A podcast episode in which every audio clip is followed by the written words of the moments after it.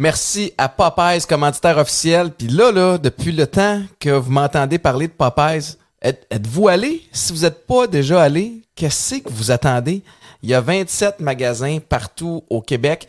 Il y a une façon d'optimiser votre situation, peu importe ce que vous faites. Si vous voulez juste avoir une belle énergie constante pendant la journée de façon naturelle, sans que ça vous coûte super cher, parce que c'est les, euh, c'est pas, Popeyes, c'est pas une compagnie de suppléments, c'est un magasin de suppléments où il y a plusieurs compagnies au meilleur prix. Fait qu'arrêtez de niaiser et allez chez Popeyes.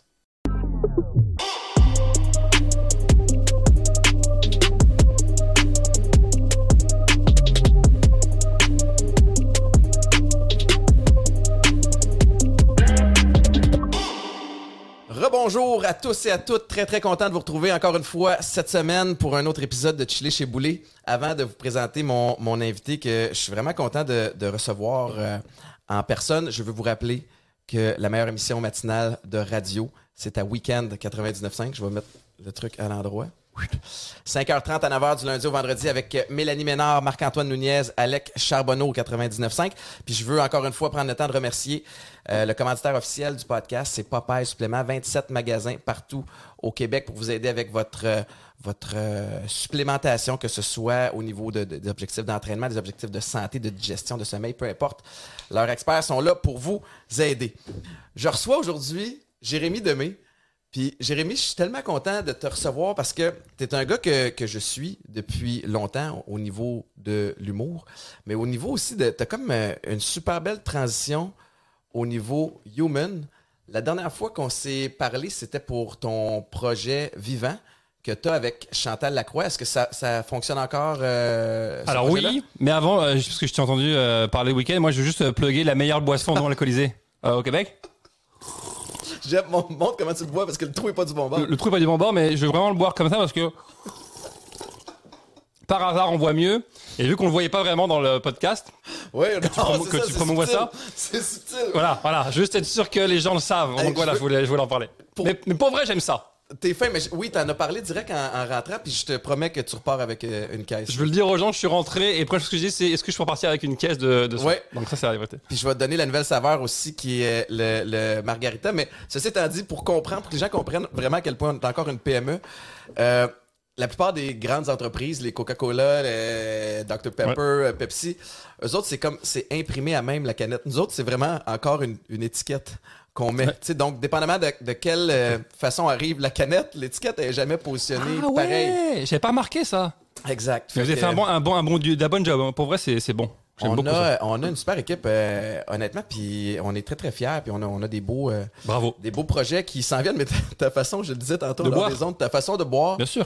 je trouve que ça ressemble à certaines de tes pubs de, de H Grégoire qui sont phénoménales. Puis j'en ai regardé en rafale avant de m'en venir. Ma préférée, c'est quand tu racontes que chez H. Grégoire, tu peux, tu peux leur vendre ton véhicule sans avoir en acheter un, mais tu te promènes puis tu donnes une tape à un gars qui magasine un véhicule puis son, il, il- il échappe son café au complet sur lui. Est-ce que t'es, t'es-tu derrière la, la, la, la, la production de ça? Est-ce que, ou l'élaboration des concepts? Cette année-là, ouais, c'était quand c'était il y a, il y a- il y a trois ans, avant le Covid. Parce qu'après, pendant le Covid, il y a eu une période un peu où ils ont vendu moins de chars, où c'était plus compliqué, donc Ouais. on a arrêté de faire des pubs.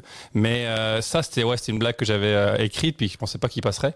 Ah ouais, hein? Finalement, euh, finalement, c'est passé. Puis le faire, c'est jouissif, parce que vraiment, il y a le café qui revole. Ben ouais. Et ça, Là, c'est le gars, faut qu'il y ait une coupe de kit aussi. Il faut qu'il y ait une coupe de kills parce qu'on l'a refait 3-4 fois, mais c'est jouissif de plaf et de vraiment lui faire tomber dessus.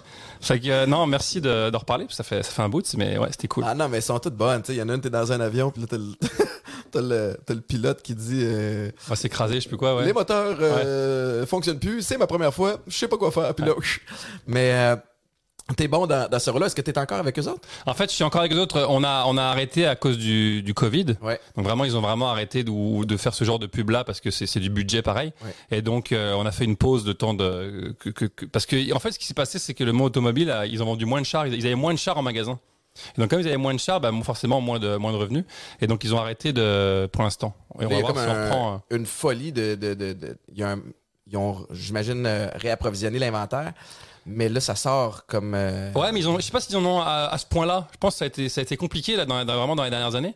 Et je pense qu'ils ils veulent, euh, ils, vont, ils vont recommencer, mais quand les gens vont commencer à racheter beaucoup de chars. Et que, Ouais, ouais, ouais. Tu vois. En as-tu une voiture? Euh, en fait, j'en loue une moi, Ouais, ok. parce que vu que je- là, je suis en ce moment, je suis en France en même temps qu'être ici. Et ben, je, là, j'en ai loué une, bah, d'ailleurs, euh, avec eux. C'est-à-dire que j'en ai loué une euh, avec eux. On va, on va revenir avec, euh, avec ce qui se passe en France. Je te lançais un petit peu plus tôt sur, euh, sur le programme euh, Vivant que tu as avec Chantal Lacroix. Parle-moi un peu de ce que c'est, ce projet-là, puis pourquoi c'est important pour toi? C'est un projet d'ailleurs où tu as été invité, euh, Étienne. C'est euh, à un moment donné, euh, on s'est dit avec Chantal, on devrait faire un programme euh, euh, vidéo avec plein d'outils pour accéder à une vie euh, plus belle. Ouais. Et donc on a regroupé plein d'intervenants, plein de, de, de, de, de vedettes comme toi, des gens qui, qui ont vraiment quelque chose à dire, qui ont utilisé des outils pour accéder à une vie plus belle. Et puis on a fait ce programme-là qui regroupe à peu près 20 ou 30 heures de contenu. Mhm. Euh, et voilà, et on, on, on a décidé de, de vendre ce package-là aux gens en disant voilà, euh, euh, ça peut vous faire du bien. si, si votre cœur vous en dit, achetez-le, tu vois. C'est vraiment bon. Puis Chantal, tu l'as rencontré de, de, de, quelle façon? Parce que le mix entre toi et elle, ça fonctionne bien. là. Ouais, Chantal, on s'était rencontrés sur une émission de télé il y a quelques années, une émission qu'elle faisait, je sais plus comment ça s'appelait, Donner au suivant ou quelque chose comme ça. Ouais. Et on avait, on avait, on a eu un beau lien, et depuis on a gardé ce lien-là. Et naturellement, bah ça s'est fait un peu naturellement, un peu. euh, tu sais, une, euh, une productrice s'appelle Marie euh, Marie André, qui un jour vient chez moi et me parle de, qu'ils avaient commencé à faire des programmes, et je dis ah bah, on devrait en faire un. Elle dit bah oui, et ça a collé, et rapidement ça s'est fait, et rapidement on l'a mis en vente, et rapidement ça a fonctionné beaucoup, et etc. En temps de pandémie, j'imagine que ça a dû être, euh, ça a dû être populaire. Les gens avaient besoin d'espèces de, Ouais. de, de, de, de guidance là, là, de Ouais. contenu positif, puis de, de gens qui ont comme une espèce d'empathie. Tu as une feuille de route euh, particulière aussi. Tu as parlé de, de, de, tes, euh, de tes enjeux avec la, la dépression. Ouais. Entre autres, puis c'est-tu pour ça que tu as comme fait, je veux pas dire que tu as fait un switch parce que tu demeures euh, humoriste, puis tu demeures un gars qui est, qui est le fun à côtoyer, mais tu sais, de, de développer plus le côté humain? Euh, je pense que c'est venu naturellement. Tu, tu connais mon parcours, j'en ai beaucoup parlé, mais j'ai fait une dépression et j'ai voulu trouver des outils pour, euh, pour améliorer ma vie. Et donc, euh, c'est naturellement le fait de mêler ça au reste. Au début, j'ai eu peur. Je me suis dit, je suis humoriste, sortir un livre, est-ce que les gens vont mélanger les deux? Est-ce que mon image, nanana, tu sais, toutes les espèces de questions Ouais, un peu de, de peur et de doute.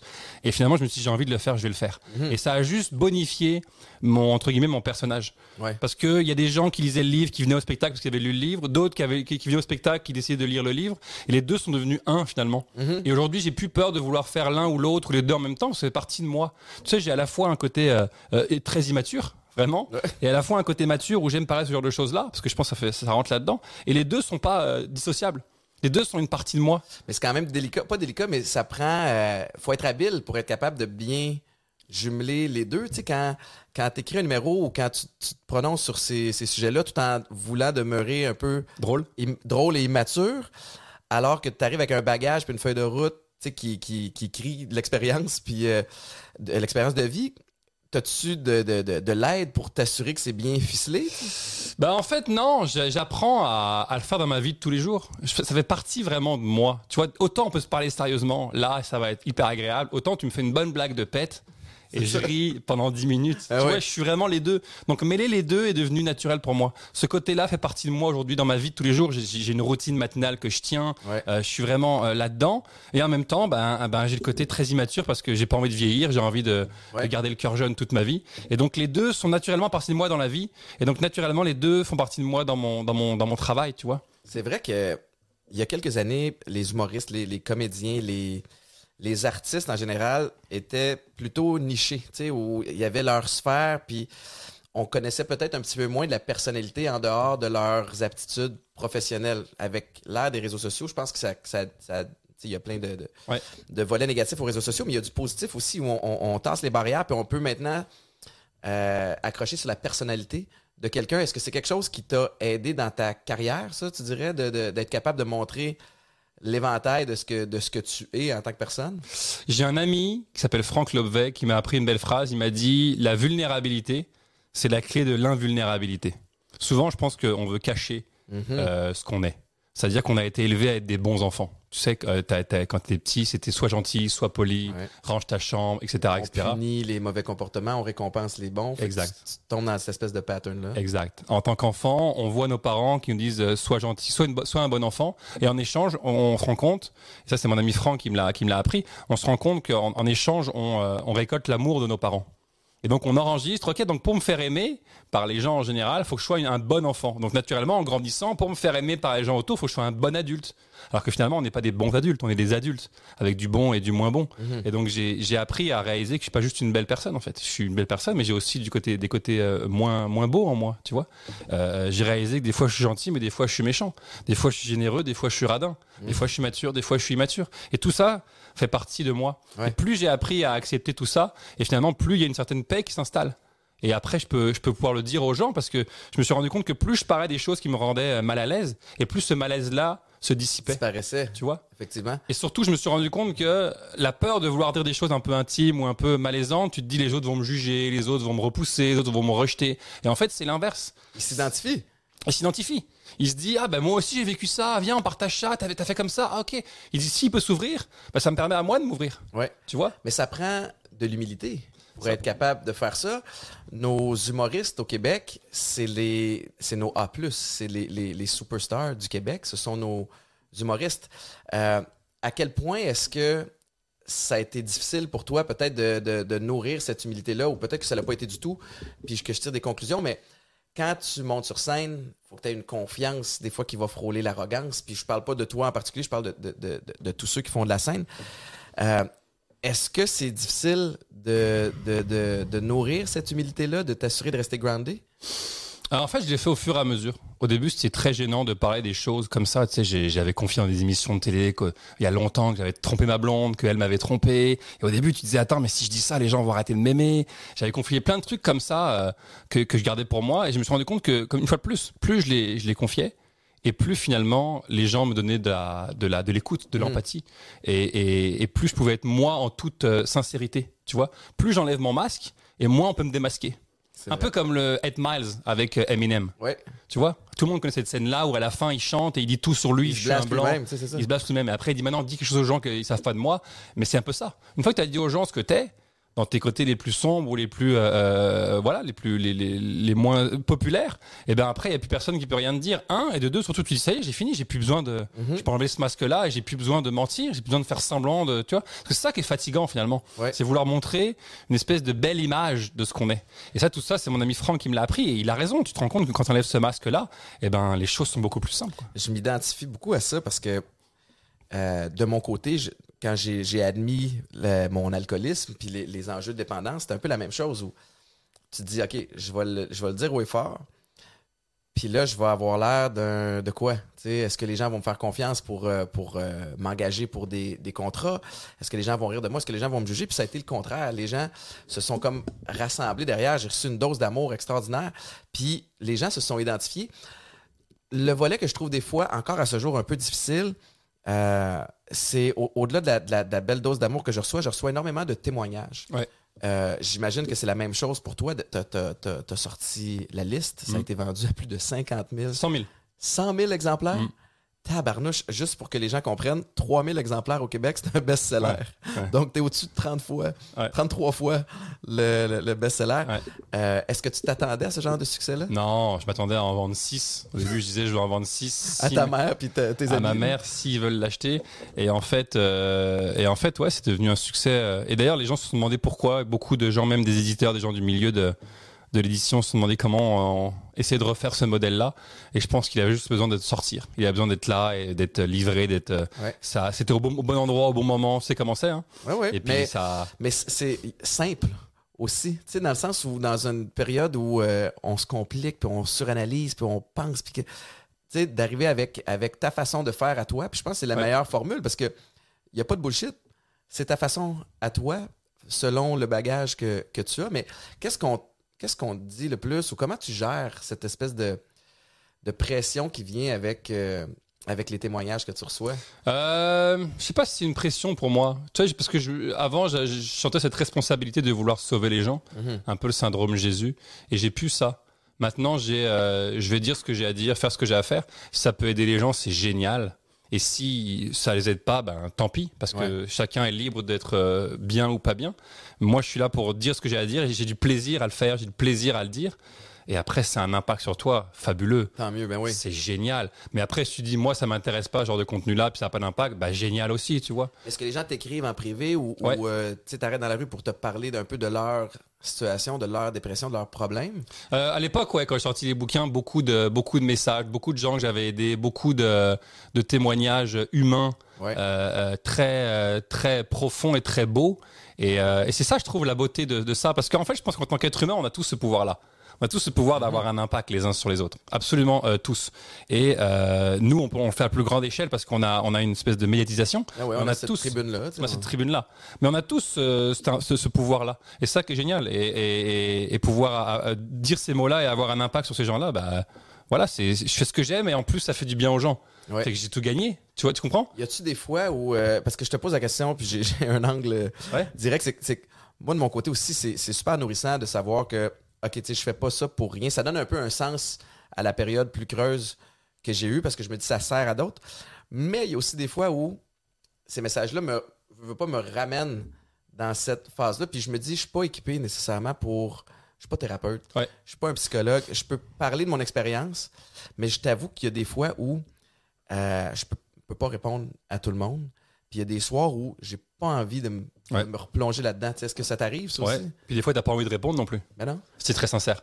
Des fois, t'as envie de répondre, des fois, t'as pas envie. Des fois, t'as envie de sourire, des fois, t'as pas, t'as pas envie. Ouais. Des fois, t'as envie d'aider, des fois, t'en as rien à faire. Et c'est ça. euh, C'est d'être capable de se respecter là-dedans. Bah ouais, c'est d'être euh, humain là-dedans. Tu veux pas vouloir tout le temps aider les gens parce que c'est faux. Vouloir tout le temps aider les gens, c'est répondre à ton besoin d'être euh, Sainte Nitouche ou d'être euh, Mère Teresa. Alors qu'en fait, non, des fois, tu as envie, des- comme dans la rue, des fois, tu as envie de donner, mais des fois, tu pas envie. Tu Ouais. le sens pas. Si tu es très sincère avec toi, Ouais. tu vois, des fois, tu as envie de sourire, mais des fois, tu as envie de faire la gueule. C'est c'est- c'est vrai, c'est c'est un peu ça. Des Ouais. fois, tu, tu es, gentil, tu es ouvert, mais des fois, tu es fermé, tu es dans ton coin, tu fumes ton cigare dans, dans ton sous-sol. Mais c'est un fait, c'est ça qu'on est, je pense. À- arriver à accepter ce côté-là, que des fois, bah, je suis pas tout le temps une bonne personne. Des fois, je suis. Qu'est-ce qui a mené à. je sais que tu en as parlé, mais à, à- à réaliser qu'il fallait que tu, tu te, te reprennes en main ou que tu changes ta, ta- ta vision des choses parce que ça allait pas bien. Tu sais, ça- ça- ta dépression s'est manifestée de quelle façon? Euh, J'avais plus envie de me lever le matin.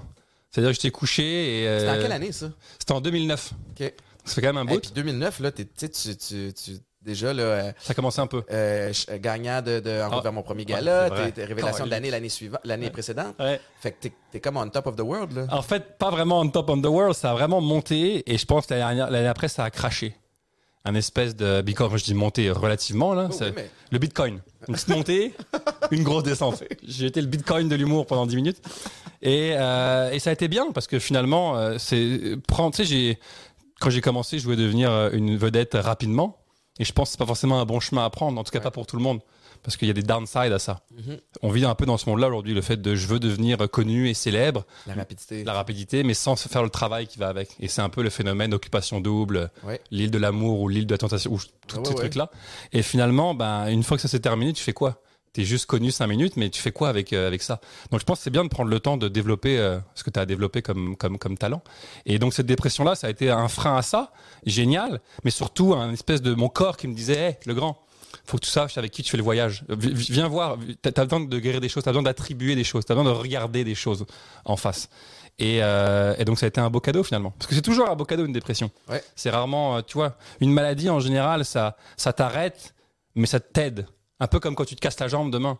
Sûrement toi, que tu as dû te faire des blessures au- Ouais, au, ouais. football, mais ça a été des, des beaux cadeaux parce que c'était ton corps qui dit Ok, stop, arrête-toi C'est 5 trop. minutes, c'est trop, repose-toi et ensuite repars. Encore faut-il que tu sois ouvert à cette euh, à Vision. cette- à cette, vision-là, Ouais. parce que c'est vrai que, écoute, puis moi, j'ai- suivi des thérapies, je suis allé en, en centre de, de, de désintox, puis euh, j'en j'en ai eu honte Ouais. pendant longtemps, puis est arrivée la pandémie en 2020. Puis je me suis dit, tabarouette, j'ai décidé de, de, de, de flipper ça autrement, de me dire, je suis plus chanceux que les autres d'avoir été en thérapie parce que là, maintenant, j'ai des outils pour passer à travers une situation que je ne contrôle pas. Ouais. Tu sais, puis de- de- de- d'essayer de, garder l'esprit ouvert au lieu de ruminer sur ce que j'ai pu. euh, par exemple, une blessure, ben là, tu peux pas t'entraîner, tu peux pas jouer au foot, tu peux pas faire ci, ça. Mais tabarouette, ça si tu restes l'esprit ouvert, tu vas, tu vas trouver d'autres opportunités ailleurs. Exact. Ou tu sais, des, des blessings. C'est un peu ça qui s'est passé. Toi, as-tu as-tu suivi une thérapie? T'as-tu, euh, Ouais, quand l'extérieur fout le camp, focus sur l'intérieur. Parce que finalement, tu peux rien contrôler à l'extérieur. Tu peux pas contrôler ce que j'en pense de toi, tu peux pas contrôler les contrats ou non que tu vas avoir, tu peux pas contrôler la bourse, tu peux pas contrôler une pandémie, tu peux pas contrôler, etc. Par contre, tu peux te contrôler toi. Mhm. Tu peux contrôler ta façon de penser, ta façon d'agir, ta façon de manger, ta façon de, de réagir, ta façon de communiquer. Ouais. Toi, tu as le pouvoir là-dessus. Et donc, si tu apprends à faire ces choses-là, si tu apprends à communiquer, si tu apprends à mieux réagir, si tu apprends à te calmer, si tu apprends à. Eh ben, c'est là où tu as un pouvoir. Et en général, ça change tout. Parce que tout part de toi dans la vie. Tout ce que tu, tu crées dans ta vie part de toi. Tout part de tes, de tes pensées, de tes paroles, de tes actions.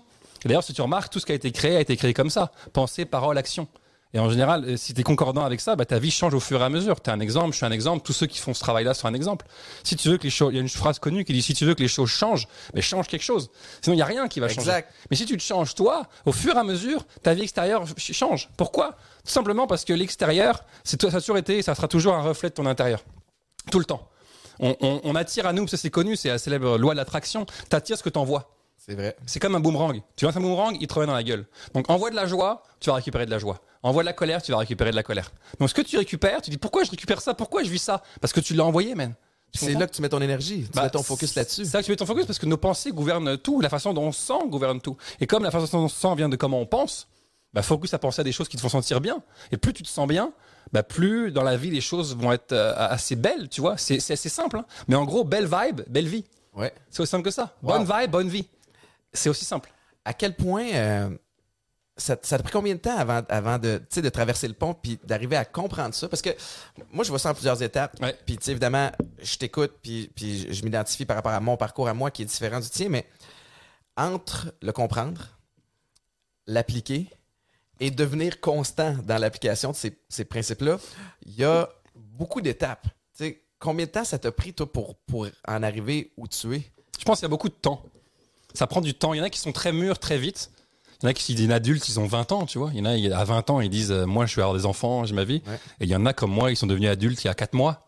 Parce que parce que c'est comme ça. Mais je pense que ça m'a pris du temps. Ça, m'en prend encore aujourd'hui. Hein, tu sais, euh, j'ai ce discours-là, mais je suis pas non plus un maître yogi ou euh, je suis un simple humain qui fait ce, ce, ce, mieux, oui. qui fait de son mieux, mais c'est au fur et à mesure, je pense. Au fur et à mesure, j'apprends une chose, voilà, un outil, deux, trois, un peu comme un, un peu comme un alpiniste qui monte l'Everest. Tu sais, il fait pas, euh, s'il a un million de pas à faire, il va faire un pas, et un deuxième, et un troisième, et un quatrième. Et au bout d'un moment, tu te rends compte que, Caroline, j'ai fait 10 000 pas et t'es avancé, mais c'est un pas à la fois. Ouais. Donc, combien de temps? Ben, c'est toujours relatif.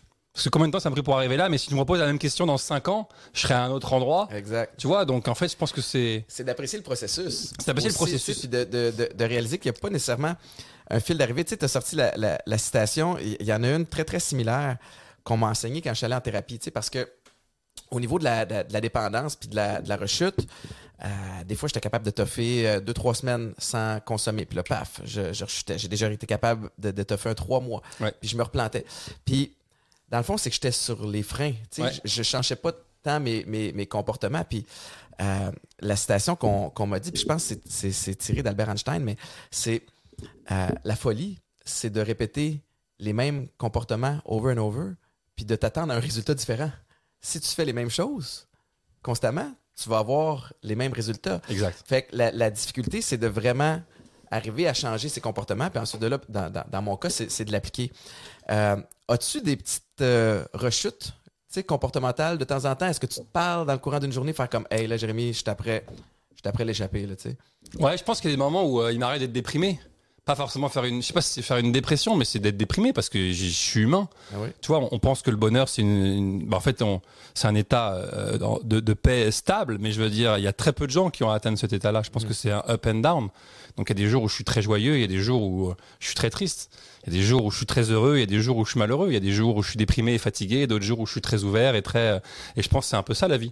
C'est une espèce de up and down euh, euh, régulier. Donc oui, il y a des moments où où je suis déprimé, il y a des moments où je suis Tu triste. t'acceptes là-dedans, puis tu. Bah ouais, et puis après j'essaie de voir euh, qu'est-ce qui se passe et comment je pourrais changer ça, tu vois. Je pense que l'idée c'est j'ai pas envie de rester là-dedans. Ça peut être passager, rester deux trois jours, Ouais. ou si ça reste plus de temps, c'est qu'il y a quelque chose d'autre, tu vois. Il y a un truc que t'as pas vu, il y a un truc euh, qui est là, autant physique que émotif. Il y a donc moi je suis un- moi je suis le gars à chercher moi.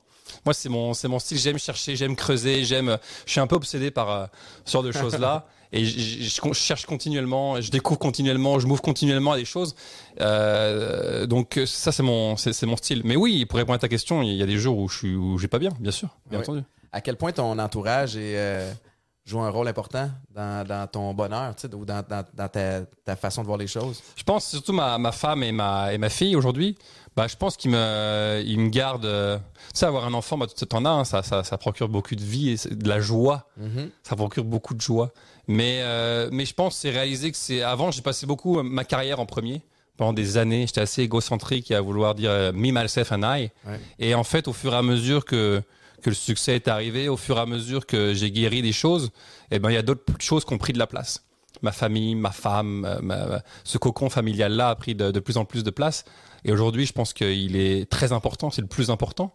Même si je continue à adorer ma, ma carrière et, et mettre de l'importance là-dedans, je pense qu'aujourd'hui, euh, je vois les choses différemment. Peut-être plus mature, comme Ah n'importe qui. Mais donc voilà, ça me garde, euh, ça me garde cool, je pense. T'as, euh, ta petite fille à quel âge? Deux ans et deux mois. Puis là, ta femme est enceinte euh, présentement d'un Ouais. autre enfant. À quel, à quel point ça a été. euh, tu sais, tu parles de, ton, de, ta, de ta maturité, euh, de ton humour immature aussi, de. de tu sais, de, on, on est privilégié aussi de d'avoir la vie qu'on a, tu sais, de, de- bon, d'avoir percé en humour, de, partir sur la route, Ouais. de, déconner avec des amis, avec les gens du showbiz, du milieu. Euh, tu sais, de mon côté, c'était c'était dans les vestiaires, encore une fois, d'aller jouer sur la route, puis d'être un gamin jusqu'à jusqu'à 30 ans. Euh, à quel point ça a été déstabilisant pour toi de, de devenir père? Ah, écoute, moi, ça a été vraiment déstabilisant parce que, un, avant, je pensais beaucoup à moi. Là, d'un coup, il n'y a plus juste moi. Non, non, c'est ça. Ouais, c'est ça. Et de deux, je l'ai eu vraiment, ma fille, au début du. En fait, elle est née le 27 février et on a commencé le Covid le, le 13 mars. Ouais. Tout le monde s'en rappelle. Et, euh, et donc, j'étais juste papa. Tu sais, tu sais comment c'est? Être papa, c'est fabuleux. Mais en vrai, être juste papa, c'est aliénant. tu vois clair. Tu veux être papa, mais faire du sport. Tu veux être papa, mais voir des amis. Ouais. Tu veux être papa, mais faire ton travail. Tu veux être papa, mais. Et depuis que j'étais juste papa, j'ai un respect immense pour les papas ou les mamans qui restent à la maison. Ouais. Parce que c'est beaucoup plus dur que d'aller travailler. Et ouais, mais moi, je veux travailler, je veux gagner. de l'argent. Non, non, non, non, non, tu comprends Non, pas. Rester à la maison et s'occuper des enfants, pour moi, mérite un salaire. Pour moi, c'est beaucoup plus dur d'être papa que d'être humoriste. Je suis d'accord. Parce que ça prend de la patience, ça prend du temps, ça prend. c'est- au début, c'est fatigant, tu le sais. Euh, et, et- et vraiment, j'ai un respect maintenant immense. Avant, je l'avais- je, je sais pas que je l'avais pas, c'est je savais pas, Tu comprenais pas, non. je comprenais pas. Maintenant que je l'ai vécu, être juste parent, pff, au bout d'un moment, t'as besoin d'autre chose, tu vois. Ben oui, puis tu sais, un, un spectacle d'humour doit être très, très prenant euh, en termes de- d'énergie, physiquement. Quand c'est ça ton break, tu sais, ta, ta, ta pause, ton- ta partie relax, c'est d'aller faire un, un show puis de monter sur scène. Tu te dis, c'est vrai qu'à la maison, c'est c'est- c'est du travail. Puis il y a une pression qui vient avec ça aussi. Y a-tu. euh, quel- quelles sont les valeurs, que, que tu veux euh, enseigner à tes enfants?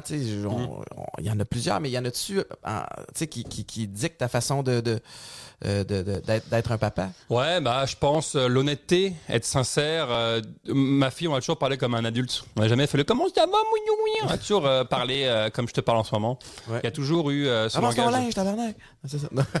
Va À travailler. deux ans. Ouais, deux ans. Va- Il y a toujours eu ce langage aussi émotif. On lui apprend la peur, la joie, Ouais. tu vois, les émotions. Et quand on se trompe, on- quand on s'excuse, souvent c'est marrant parce que je- il m'arrive de crier parce que je me laisse emporter. Ah ouais? Et donc je crie et rapidement après, je m'assois, je dis écoute, j'ai crié, j'aurais pas dû, je m'excuse, je suis Ouais. désolé. Et elle comprend. Et euh, mettons qu'elle pleure parce que j'ai crié et rapidement je dis ça, elle arrête de pleurer et elle me fait un câlin.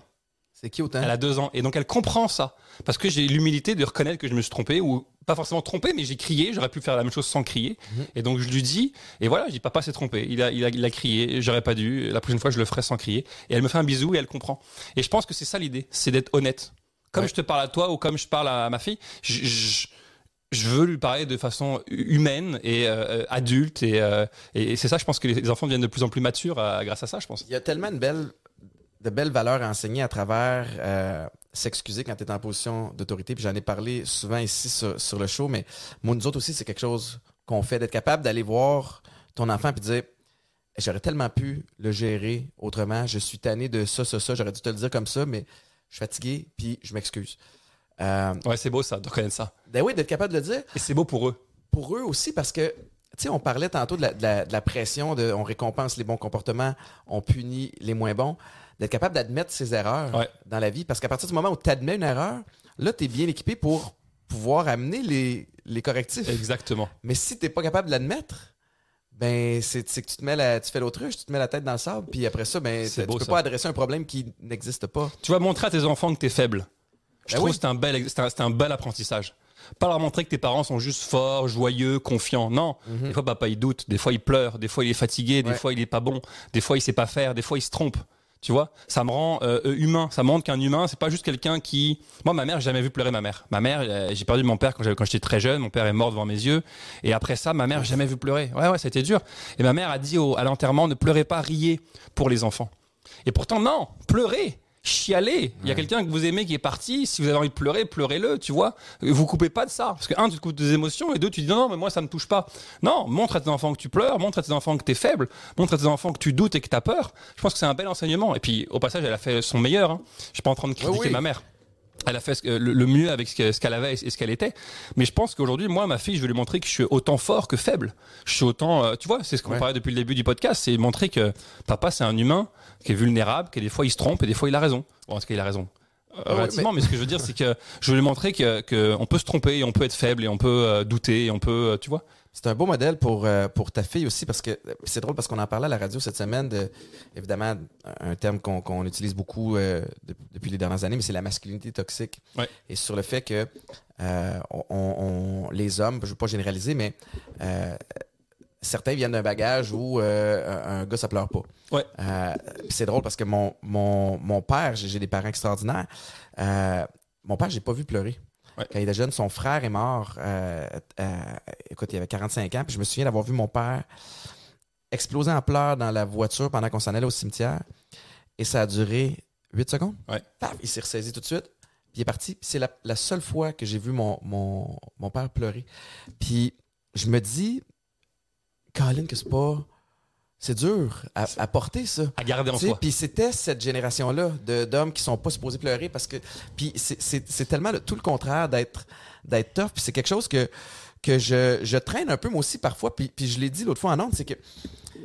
Moi aussi, je- moi, je, je suis plus émotif que jamais. J'ai 39 ans, puis je sais pas si c'est la, la fatigue, le bagage, les- le, le fait de devenir père aussi qui, qui te ramollit. Je sais pas, c'est même pas le bon terme à utiliser, mais, mais même moi, quand je commence à me sentir émotif, des fois, le- l'espèce de. On dirait que le naturel re- revient au galop où je, je- me ferme. Tu sais, puis je le sais, puis je l'exprime souvent à mes enfants de dire si tu retiens tes larmes quand tu as de la peine, elles vont ressortir, euh, que tu le veuilles ou non, à un autre moment que tu ne t'auras pas décidé quand est-ce qu'ils vont monter. Pas que tu l'as décidé maintenant, mais c'est une grosse game de, d'apprentissage, de gestion des émotions. Puis je ne sais pas au niveau de la dépression si- à quel point ça devient, important, mais d'être capable d'identifier ce que tu vis, euh, je trouve ça primordial. Puis pendant longtemps, en tant que gars qui jouait au foot, qui, qui arrivait d'un monde un petit peu plus, euh, je vais pas dire agressif, mais tu sais, de, de, de, gars, de c'est ça, tu as une émotion négative qui remonte, puis spontanément, tu vas être en colère. Mais c'est pas de la colère que tu vis, c'est de l'insécurité, c'est de, de la tristesse, c'est de ça. Fait que d'être capable de bien cibler l'émotion que tu vis, de un, ça veut dire qu'il faut que tu regardes en pleine face, puis il faut, faut que tu l'adresses. Est-ce que tu vis des, des trucs comme ça? Que... En fait, ressentir ses émotions, les exprimer, les laisser sortir, c'est pour moi un des outils les plus puissants, les plus transformateurs. Pourquoi? Parce qu'en général, tu as vécu des choses quand tu étais petit, de 0 à 12 ans, peu importe, et ça a créé des émotions, sauf que des émotions que tu comprenais pas. Exemple, tu as 4 ans et tu vois tes parents se chicaner, se séparer à cause de l'argent.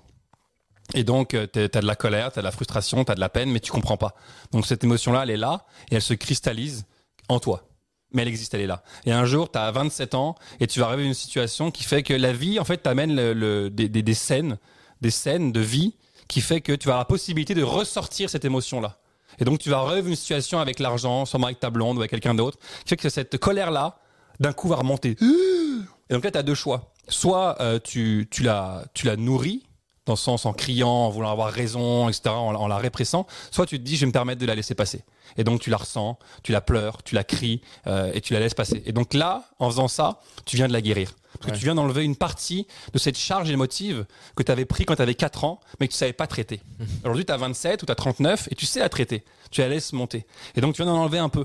Et un peu, et un peu. Et un jour, tu verras la même situation, tu te rends compte que ça fera absolument plus rien. Parce que tu auras enlevé l'émotif Ouais. qui est relié à ça. Et donc la vie, en général, est assez euh, euh, généreuse pour t'amener plein de scènes de vie différentes qui vont te faire vivre des émotions. Tu dis, Caroline, Qui vont te permettre de te libérer de ça. qui vont te permettre de te libérer de ça. Et donc, si tu arrives à connecter avec ça et de vivre cette émotion-là, eh bien, tu viens de te guérir un peu.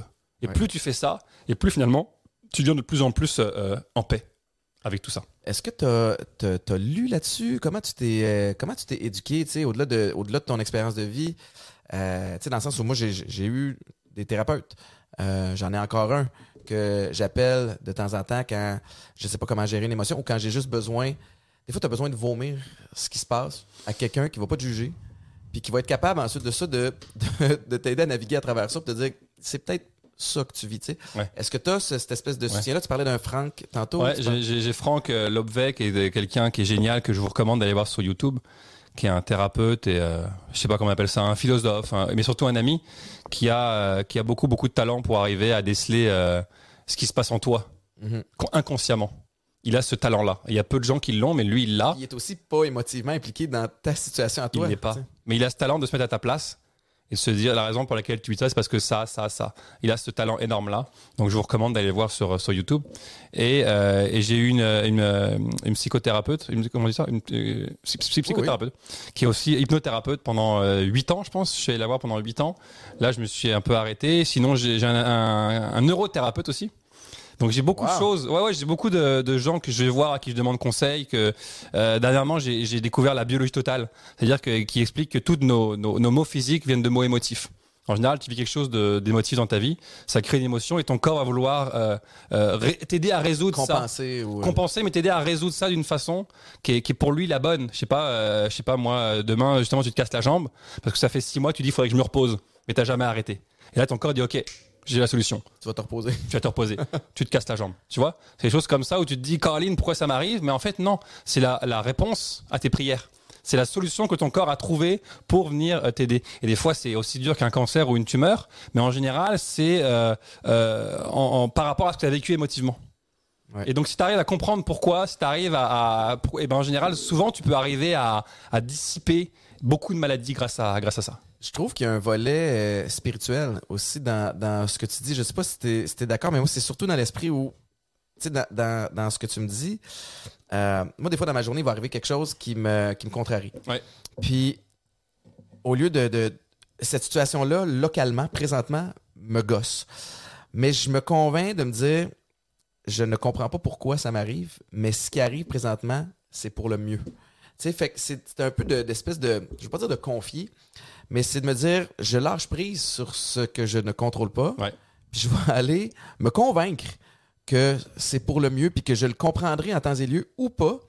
Mais ça me permet de- d'enlever le focus sur cette situation-là, puis d'après ça, aller essayer de fouiller sur quoi j'ai de la pogne. Ok, j'ai de la pogne là-dessus, je vais aller mettre mes énergies là au lieu de me concentrer sur ce qui me, ce qui me gosse. Tu comprends ce que je veux dire? Ouais, y a un volet spirituel avec Ouais, ça? bah, bien sûr, je pense que ça arrive toujours pour le mieux. Ça arrive jamais, euh, soit parce que tu l'as créé, soit parce que tu as besoin de vivre des choses qui vont te faire ressentir des émotions, soit parce que tu as besoin de vivre quelque chose de spécial, de spécifique. Mais oui, je pense que ça arrive toujours euh, pour le mieux. Parce que ça arrive de toute façon. Tu as sorti la liste. Ouais. Euh, tu le mentionnais un petit peu plus tôt, tu as une, une routine matinale Ouais. précise. Quelle est-elle?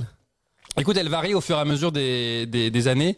Mais en ce moment, là, j'étais à, à Paris, par exemple, et tous les matins, c'est un litre d'eau dès que je me lève. Pourquoi un litre d'eau Parce que mon corps, ça fait 10 heures ou 8 heures ou 9 heures qu'il ne s'est pas hydraté. Et deuxièmement, ça aide à, à démarrer le système. Et Ouais. ça aide le foie à, à se... Comment c'est quoi le nom? Le foie... euh, en fait, le, euh, un, un des, un des travaux du foie, c'est de, de filtrer tout ce que dans, dans le corps. Ouais. Et donc, en buvant de l'eau, en général, le foie commence vers 3-4 heures à faire son travail du matin. OK. Et donc quand tu te lèves vers 7-8 heures et que tu bois de l'eau, tu l'aides à terminer le, le Le travail. cycle de... Donc un litre d'eau. Après, en général, euh, j'aime aller méditer euh, une demi-heure. Euh, après, bain froid. Wow! Ouais, un bain froid euh, à Paris, j'en prenais. Puis bizarrement, l'eau est plus froide là-bas que ici en hiver. Oh, En- je te parle en robinet. OK. J'avais vraiment de l'eau à 5 degrés là. Je prenais des bains à 5 degrés euh, C'est c'est littéralement un bain froid. un bain. Tu t'assois. d'eau froide et je me mets dedans pendant 3-4 minutes. OK. Pour, euh, bah, t'as dû faire ça beaucoup toi avec J'ai le fait football? ça très, très souvent. Puis, pour ceux et celles qui écoutent qui, qui en ont déjà fait, tu veux choisir un, un- un bain qui n'a pas de remous. Tu, sais, tu veux, Ouais. tu t'insères très, Parce que quand l'eau bouge, l'eau froide bouge autour de toi, ça amplifie Ouais. le, le froid. Fait que tu vas te déposer très lentement. Tu, tu descends jusqu'où? Bah, jusqu'à là. Oh, t'es bon. Bah non, mais il y a beaucoup de bienfaits au froid. C'est extraordinaire. Premièrement, ça développe des globules blancs dans ton corps. Ouais. C'est ce qui c'est ce qui se passe contre les virus et les bactéries. La- la- la- L'inflammation. L'inflammation? Euh, le, le, le, le willpower, ça veut dire que tu aller dans le bain froid le matin, là, avant du chaud, ça prend de la volonté. Là. Et plus tu le fais, plus tu muscles ce muscle-là qui est la volonté. Parce qu'on pense que les seuls muscles qu'on a, c'est biceps, triceps, cuisses, machin. Mais non, mais la volonté, la détermination, c'est des muscles qu'on peut entretenir et euh, muscler. Et donc, rentrer dans un bain froid à 8 heures le matin, ça prend de la volonté. Et plus tu le fais, et plus tu renforces cette volonté, cette détermination-là. Il y a ça, il y a le fait aussi que quand tu rentres, tu vas stresser. Tu rentres et ton cerveau, qui est le cerveau animal, comment il s'appelle euh, Parce qu'on on a trois, genre, trois cerveaux, Ouais. mais c'est le cerveau euh, qui, qui, qui, qui, est pour- qui est pour la survie. Je sais plus, euh, c'est un nom, mais bref, j'ai j'ai oublié. Je sais pas. Cerveau, le? Reptilien? ça, merci. reptilien. Cerveau reptilien, qui est le cerveau de la survie. C'est-à-dire que quand tu rentres là, ton corps, tu vas à, à- bah, tu le sais, tu connais, parce que ton corps dit, t'es en train de mourir. Ouais. Quitte, faut que tu sortes parce que là, tu vas mourir. Mais tu le sais par expérience que si tu passes à travers la première minute, après ça, la deuxième, troisième devient plus facile. Exact. C'est la première minute la plus difficile. Exact. Parce que finalement, tu envoies à ton cerveau, attends une seconde. En situation de stress, je suis capable de me calmer. Donc tu vas focus ta respiration et tu vas calmer l'angoisse, tu vas calmer la peur de mourir finalement. Et donc tu envoies à ton cerveau un message de attends une seconde, je suis en situation de panique, je peux me calmer. Et donc qu'est-ce que ça fait? Ça fait que tu apprends à ton cerveau à te calmer en situation de stress ou de panique. Ce qui veut dire quoi? C'est-à-dire que dans d'autres situations de la vie où tu vas stresser ou paniquer, tu auras appris à le faire Ouais. avec le bain froid. Donc tu vas être capable de te calmer plus rapidement. Tu vois, ou même de pas forcément réagir à une situation parce que tu auras appris à ton cerveau à dire attends une seconde, je suis capable d'avoir le dessus. C'est moi qui décide, c'est pas toi, c'est moi. Il y a une vraie différence hein, Ouais. entre je subis ce que mon cerveau veut que je fasse ou non attends une seconde, je suis capable d'avoir le dessus. Tu en contrôle. Je t'en contrôle et ça fait une différence énorme dans ta vie. Il y a, euh, il y a quelque chose d'extraordinaire de, de, de commencer ta journée avec quelque chose qui te tente pas tant, Ouais. mais que tu sais qui est bon pour toi. Ouais. Puis j'imagine que le trois quarts du temps, tu te réveilles puis t'as pas hâte à ce bain froid-là.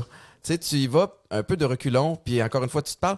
Mais le fait de passer à travers ça, c'est une petite victoire qui commence la journée du, euh, du bon pied. Puis après ça, tu as envie d'enchaîner d'autres petites victoires. Puis de fil en aiguille, les petites décisions que tu vas prendre au fil de ta journée vont donner des grands résultats. C'est exactement ça. Tu pars un peu gonflé, euh, gonflé à bloc.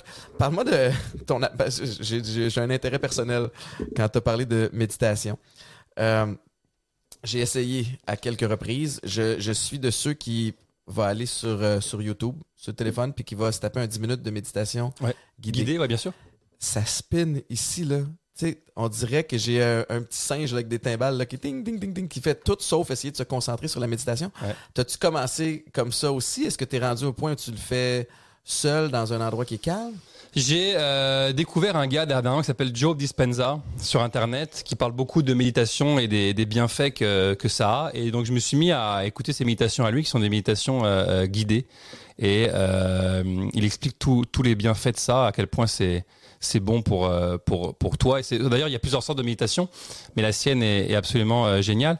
Et en gros, c'est descendre ta, ta cohérence cardiaque descendre ton, le- les battements de ton cœur, etc., et calmer ton, ton esprit pour finalement ben, vivre ce que tu vivre dans la vie, tu vois. Il explique en fait que plus tu apprends à descendre ta cohérence cardiaque, ton cœur, ton battement de cœur et ton, ton cerveau, plus tu arrives à les relier les deux ensemble, tu vois, que l'un soit avec l'autre et l'autre soit avec l'un, et ben en général, après que quand tu fermes les yeux et que tu imagines des choses que tu as envie de vivre, ton cerveau fait pas la différence entre euh, le réel et ce que tu penses. Ouais. Tu peux fermer les yeux et dire et te voir en train de jouer au football ou le vivre, ton cerveau voit pas la différence entre les deux. Tant que tu mets l'émotion qui va avec. Tant qu'il y a l'émotif, Ouais. quand tu arrives à mettre une émotion sur une image, ton cerveau fait pas la différence. Et plus tu t'entraînes à faire ça, et plus finalement tu t'entraînes à, à changer ta façon de voir la vie, ta, fa- ta, ta façon Tu peux de... amener ça où tu veux. Tu peux amener ça où tu veux. Et finalement, tu te rends compte que ça a des, des bienfaits extraordinaires parce qu'après, tu arrives à créer ça dans ta vie parce que tu l'as créé dans ton, dans, ton, dans ton imaginaire, tu vois. Comment tu fais le matin avec euh, un enfant, bientôt deux, pour prendre euh, ce temps-là de, De... de, de, méditer et de. C'est-tu comme une entente que tu as avec ta femme ou Ouais, tu fais ouais, comme ouais. regarde cette, cette, cette, cette 45 minutes-là, j'en ai besoin. C'est ça qu'on se dit, tu vois, je suis avec elle une demi-heure et après je dis, ok, j'ai mis une demi-heure, maintenant t'es avec elle. Ouais. Et on change un peu comme ça, tu vois. On, on, Une belle routine. on se fait un travail d'équipe où elle, elle fait ses choses, après moi je fais mes choses, ou ensemble, ou tu vois, mais on, on s'organise pour ça.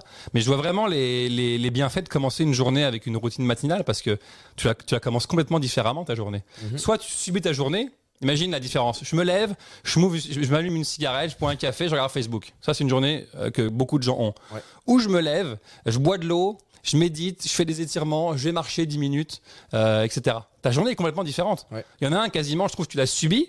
parce que tu es dans tes conditionnements, fumer une cigarette, regarder Facebook, etc. Et l'autre tu te dis, OK, je vais faire quelque chose de ma journée. Je vais être plus fort que mon conditionnement. Et donc, tu as une énergie complètement différente. Ouais. Ta journée change.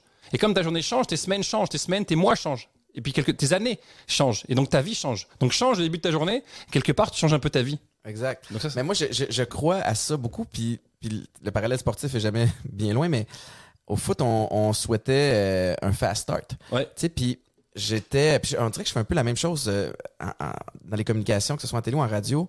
C'est euh, c'est d'avoir une idée de, de, de ma première partie d'entrevue. Tu sais, comme quand on a commencé tantôt, je savais que je voulais partir sur, sur Vivant. Ouais. Parce que c'est la dernière fois qu'on s'était vu, puis ça me mettait dans un, dans un endroit confortable parce que j'ai, j'ai, j'ai, je connais un peu le programme que tu as mis sur pied. Puis après ça, je vais, je, je vais où ça mène, mais je- ça m'amène en confiance pour la suite des choses. Au foot, ce qu'on se disait, c'est OK, ta première séquence sur le terrain, elle est, scriptée, on sait, on sait grosso modo où on s'en va.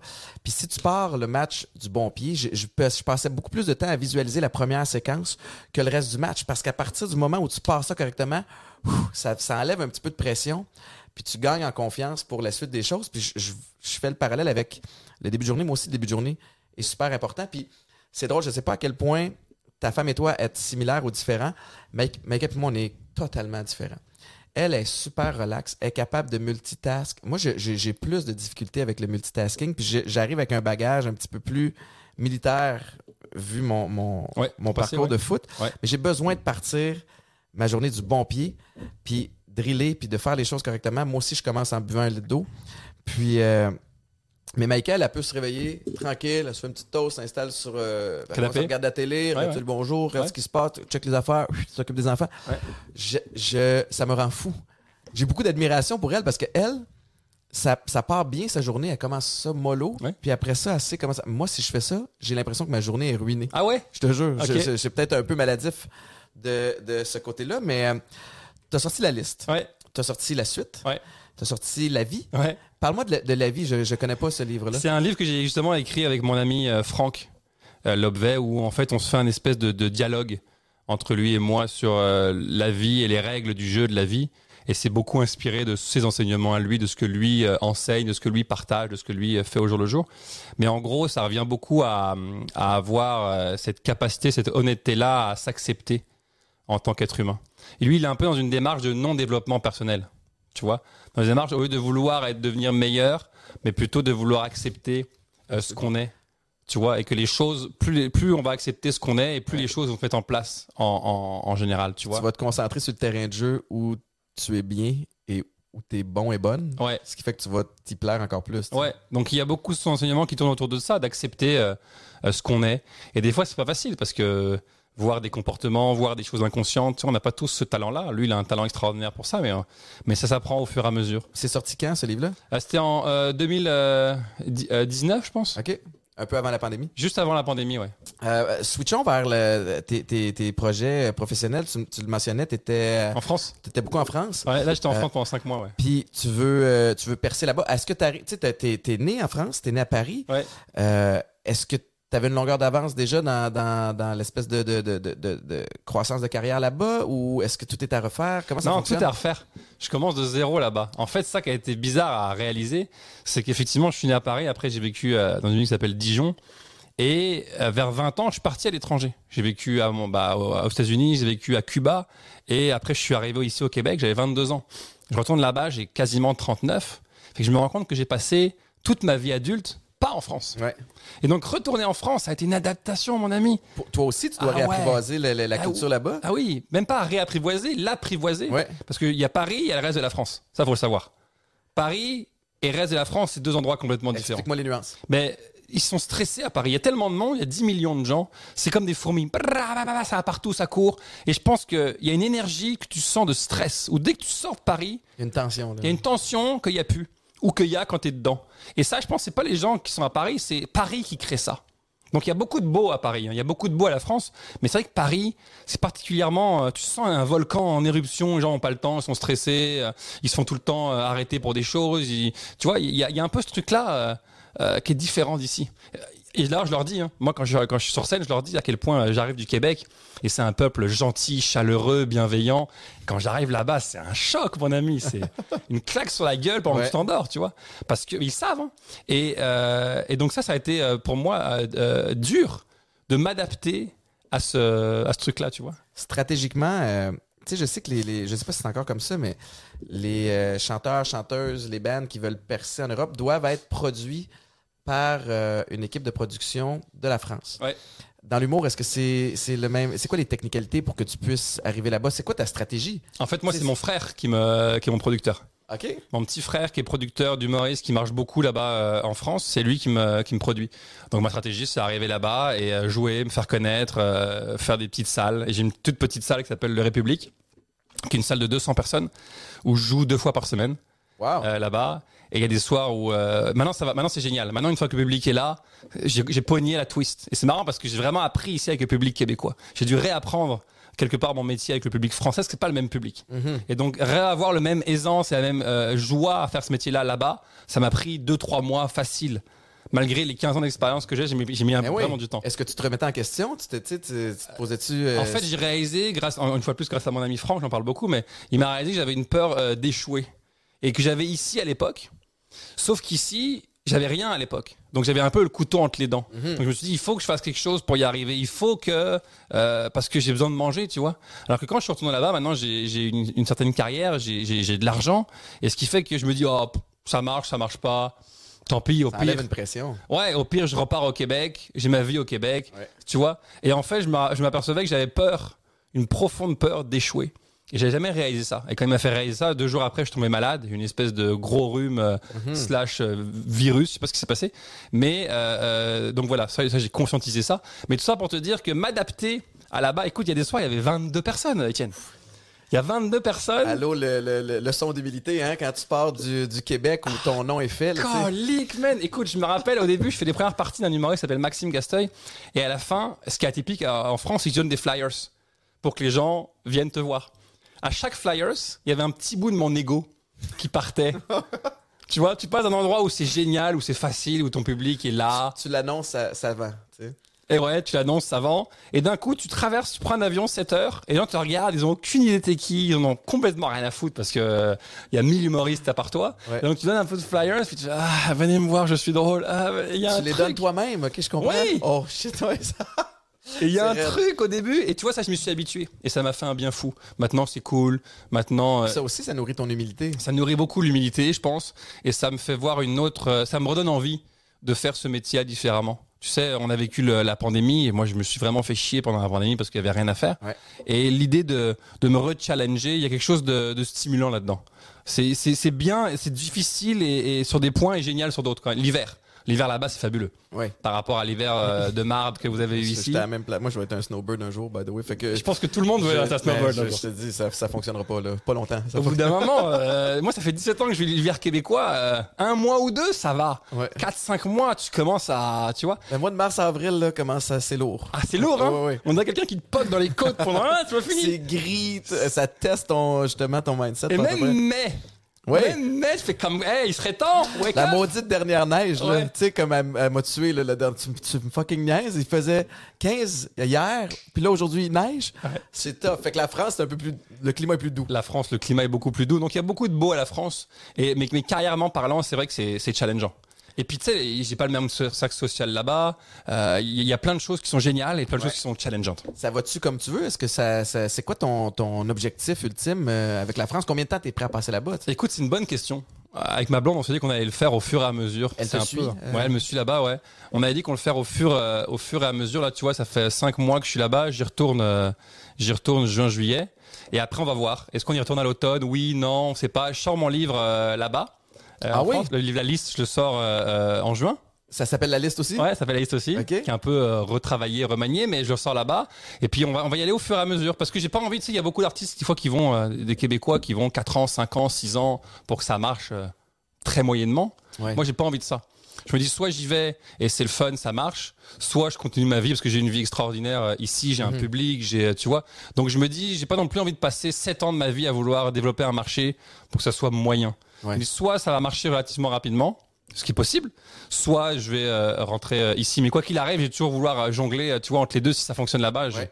Ici, ce que j'ai ici est trop précieux. Le terrain de jeu ici est tellement extraordinaire. Que... Ouais, puis t'as établi une belle carrière ici où t'as, tu t'as, t'as animé Ouais. aussi, t'as, t'as tes, Les livres, les conférences. les livres, les conférences, Ouais. le, le- le- le- Programme programme, avec Chantal. avec Chantal. Ouais. Fait que t'as comme un espèce de bel éventail de, de trucs. Ce serait une formule qui serait, je te le souhaite, extraordinaire à recréer Là-bas. là-bas. Est-ce qu'il y a autant une ouverture sur... euh, Non. sur euh, non, ok, tu sais exactement où je m'en vais. Si tu t'en vas sur la poly, euh, tu vois, euh, ils veulent que, ils te mettent dans une case, les Français.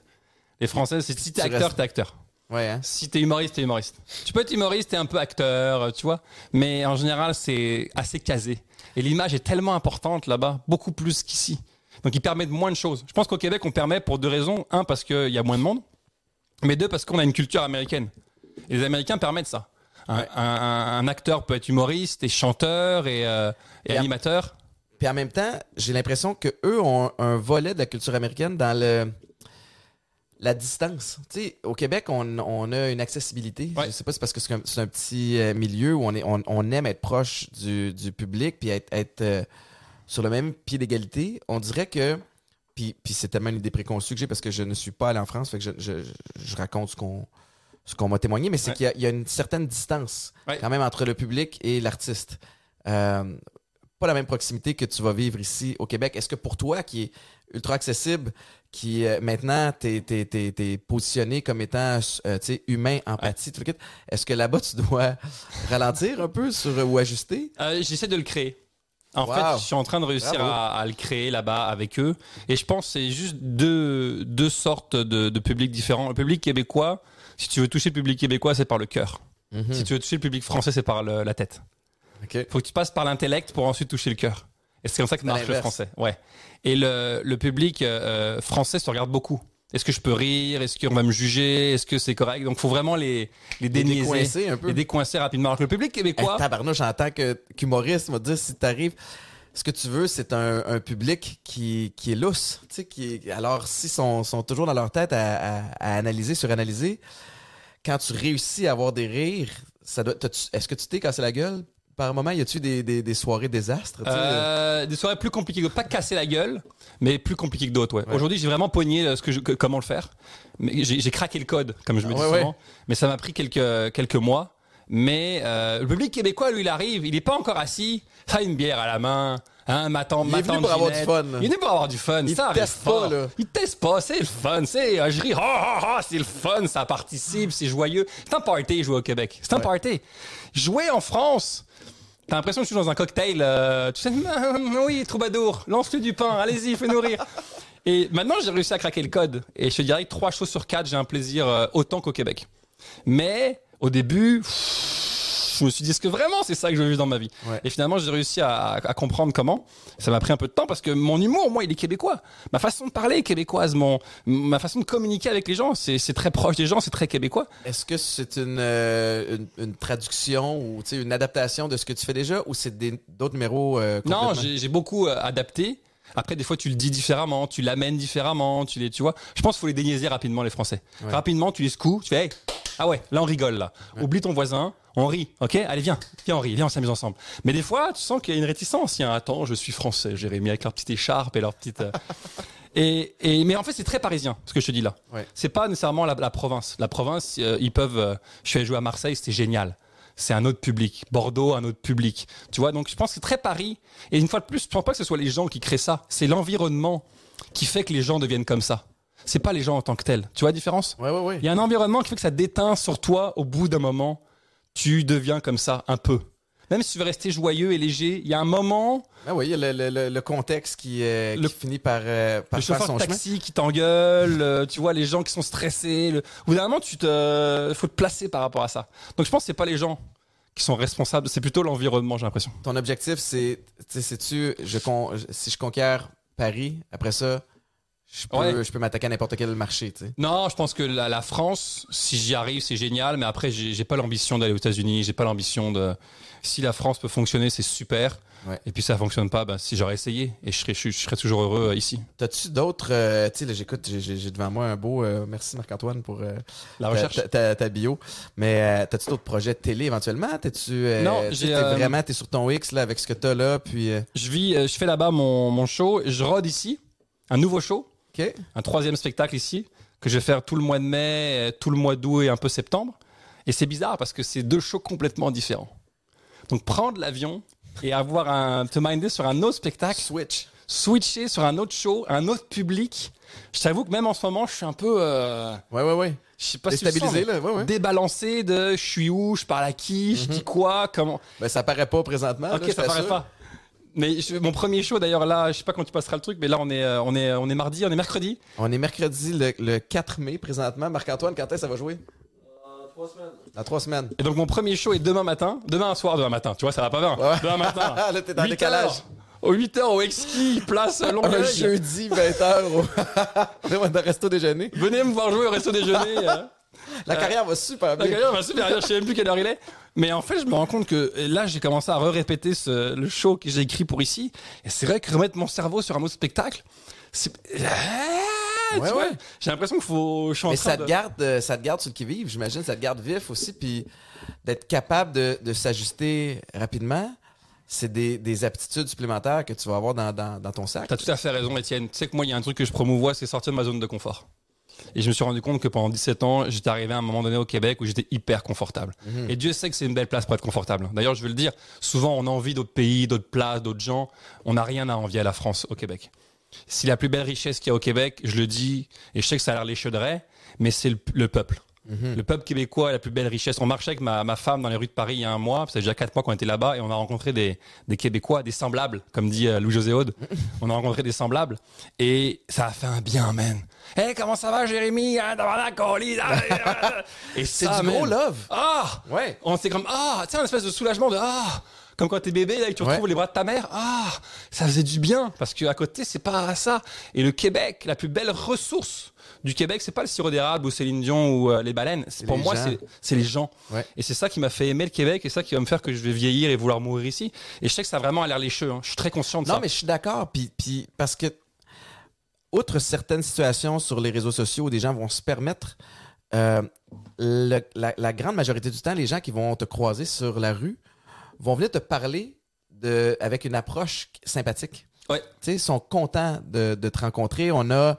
euh, on a c'est drôle, je sais pas pourquoi je pense à ça, mais je me retrouve dans un Walmart euh, il y a quelques temps, puis un monsieur m'approche, il me dit Salut Tienne, est-ce que je pourrais prendre une photo pour ma fille Et je dis Mais certainement, comment, comment s'appelle ta fille? Fuck it, je m'appelle Roger. c'était vraiment, c'était pour lui. Fait qu'il y a, il y a un it, côté super, y a un côté super attachant aux gens quand, quand ils t'approchent. Puis j'imagine effectivement euh, qu'- qu'ailleurs, sa planète, c'est pas toutes, euh, c'est pas toutes les. Ah non, je te jure, je vis les deux, je suis les deux. Parce que c'est marrant, il y a un gars qui m'a écrit il y a pas longtemps sur Facebook, il me dit retourne chez vous, est-ce français Mais je dis mais je suis canadien, monsieur. J'ai mon passeport il y a il y a huit ans, je fais comment pour retourner chez moi Si chez moi c'est ici, je, je fais un demi-tour. Qu'est-ce que tu veux que je fasse? Donc je, suis- je suis les deux depuis maintenant 8 ans. Et il y a beaucoup de choses qui sont, euh, c'est comme partout, hein. le climat c'est plus agréable là-bas, sauf que le peuple Mhm. est foncièrement bon ici. On a, on a de la chance d'avoir, je pense que c'est la plus belle richesse du Québec, vraiment, et je l'ai dit, je leur dis, parce que c'est une chaleur humaine ici que j'aime et que ça m'a rappelé. Tu vois, des fois tu oublies. Tu es dans une situation, puis tu dis j'ai de la chance, mais tu sais plus la chance que tu as, parce que tu oublies, c'est normal, c'est la vie. Puis, oh, je serais moi, j'irai là-bas, oh, ça, ça va ça va mieux. Mais en, en- en- en ayant habité à Paris pendant six mois, je me rends compte à quel point revenir ici, c'est bon, Étienne. Puis élever tes enfants ici aussi dans cette culture-là. C'est deux vies. Être dans le centre de Paris ou être moi je vis à Saint-Bruno, c'est deux mondes complètement opposés. Et là, Gérard Dugas qui crache sur, euh, sur la France, c'est pas, c'est pas le cas. Je pense qu'il y a plein de belles choses à la France, mais humainement, à Paris, c'est compliqué. Ouais. Tabarouette, Jérémy, je, je- je trouve que c'est le, le, le, le mot de la fin euh, extraordinaire. Est-ce qu'il y a des, des, euh, des choses que tu veux plugger dont on n'a pas parlé? Euh, comme je t'ai dit avant de rentrer, euh, shameless plug. Hein, je suis aussi, moi, je me gêne pas pour plugger mes projets puis mes. euh, Toi, tu plugues euh, tes ça projets? m'arrive une fois de temps en temps. Mais non, y a-tu d'autres choses euh, que tu veux que tu Non, mais on parlait de- du programme vivant qu'on a fait Ouais. avec Chantal, programmevivant.com. Oui. Les gens peuvent s'inscrire quand ils veulent maintenant. Et puis voilà, mon, mon, je commence mon rodage de mon show pour ceux, ceux qui sont intéressés à venir rire, jérémydemay.ca. tout simplement. Et si jamais vous me cherchez cet été, bah, je, je suis en train de boire de de la typique sur, euh, sur mon driveway avec mes, crocs, avec mes crocs. Programmevivant.com, jérémydemé.ca. Mais tu, tu, euh, ça fonctionne parce que je suis gonflé à bloc aujourd'hui. Euh, tout le monde, si vous avez besoin d'un petit, euh, d'un petit coup de pouce, là, je vous le dis, j'ai participé au programme Vivant. C'est, euh, vous le faites pour les bonnes raisons. On s'était Ouais. parlé aussi en amont avant, avant que je, je- j'accepte le projet. Puis vraiment, euh, les valeurs à la bonne place. Jérémy, bravo pour, euh, pour ton parcours. Puis euh, merci d'avoir bravé la route jusqu'à Marieville aujourd'hui. Merci pour l'invitation. Anytime. C'était hyper agréable, Étienne. Merci beaucoup. On se revoit. Bonne chance pour la suite. Merci tout le monde d'avoir euh, d'avoir écouté le podcast. Je vous rappelle qu'on est disponible sur toutes les plateformes de streaming possibles pour ceux et celles qui veulent pas attendre trois semaines justement jusqu'à la sortie de l'épisode. C'est le fun parce que je leur dis là, mais on a aussi les épisodes qui sortent plus tôt sur le Patreon, euh, du contenu exclusif de ce côté-là euh, qui arrive plus tôt que, que les autres. Week-end 99.5, 5h30 à 9h, du lundi au vendredi. Et allez magasiner chez Popeyes.